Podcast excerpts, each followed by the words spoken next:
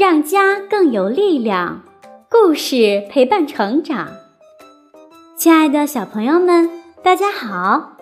又到了燕子老师为小朋友讲晚安故事的时候啦。今天燕子老师要为小朋友讲的故事是关于一个人，他是谁呢？让我们一起走进今天的故事吧。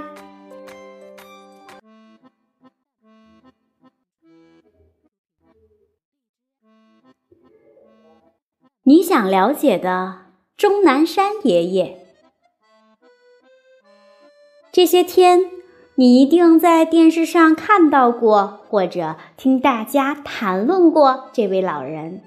他呀叫钟南山，人们评价他有院士的专业，有战士的勇猛，更有国士的担当。想知道钟南山爷爷？为什么如此受人尊敬吗？那呀，你要仔细的听燕子老师讲一讲。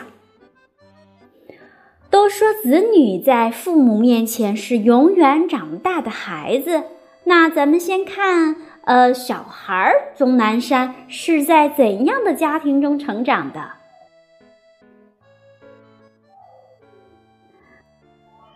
钟家有医学传承。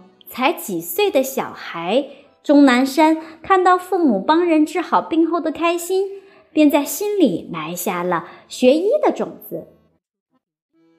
十九岁的小孩钟南山看到母亲本不富裕的生活中挤出了十块钱来帮助自己的同学完成了去北京上学的梦想。四十多岁的小孩钟南山看到父亲捂着一只患病的眼睛，拖着虚弱的身子，完成了四十万字的著作，将自己毕生的医学经验留给了后人。他记住了母亲待人的温厚，记住了父亲的那句话：一个人要能够在这个世界上留下点东西。那他就算没有白活，因为家庭一直给予他温情平和的能量，所以这个小孩钟南山才能在六十七岁非典爆发的时候说出“把重病人都送到我这里来”，才能在八十四岁新冠肺炎爆发时再一次冲上第一线。你可能会问，非典是什么？它是从二零零二年的年底开始，在中国广东出现，逐渐蔓延到全世界的一种非常严重的传染病。它夺走了很多人的生命，尤其是很多医务人员被传染，这让人们特别的害怕和恐惧。在这场疫情中，那个六十七岁的小孩钟南山。变成了人们心目中的非典大英雄，他接诊了第一例非典病人，凭着自己多年的行医经验和渊博的学识积累，他很快判断出这个病不是普通的细菌感染，而且很可能是一种能够在人和人之间传播的传染病。他找到了一套中西医结合的治疗方法，治愈了很多病人。这种方法使当时广东省的非典死亡率降到了百分之三点八，是全世界非典病人治愈率最高、死亡率最低的地区。于是他马上把这套方法贡献给了全世界的人们。他提醒人们，控制疫情的扩散才能够消灭非典，而减少人员流动和交叉感染。才是最有效的防止疫情扩散的方法。在他的号召下，政府开始对人员密集的场所进行封闭隔离，人们开始戴口罩，不去人多密集的场所。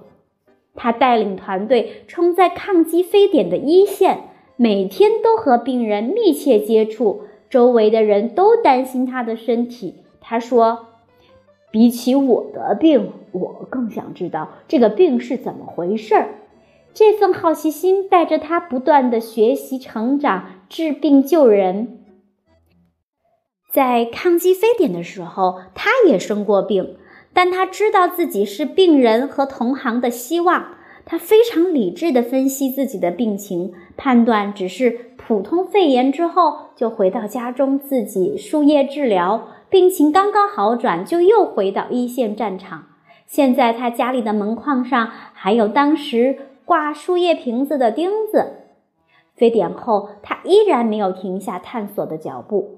他为需要隔离的病人设计了一种特殊的隔离病房，里面有专门的。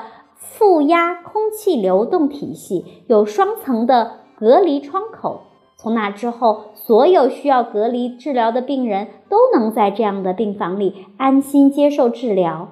所有的医护人员也不用担心自己被传染了。可是，让所有人没有想到的是，过了十七年的今天，就是二零二零年，一场和非典很像的病毒又来攻打我们了。而且这个新病毒比非典病毒还要聪明、强大很多。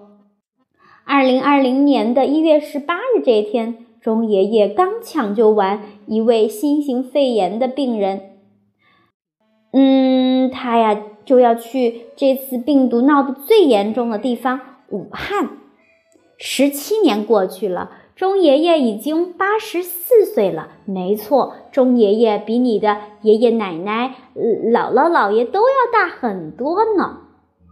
因为这个时候大家都忙着回家过春节，飞机票特别难买，钟爷爷勉强挤上了高铁火车。